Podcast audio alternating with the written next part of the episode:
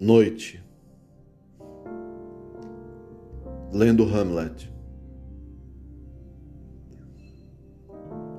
No cemitério, à direita, cobriu-se o túmulo de pó,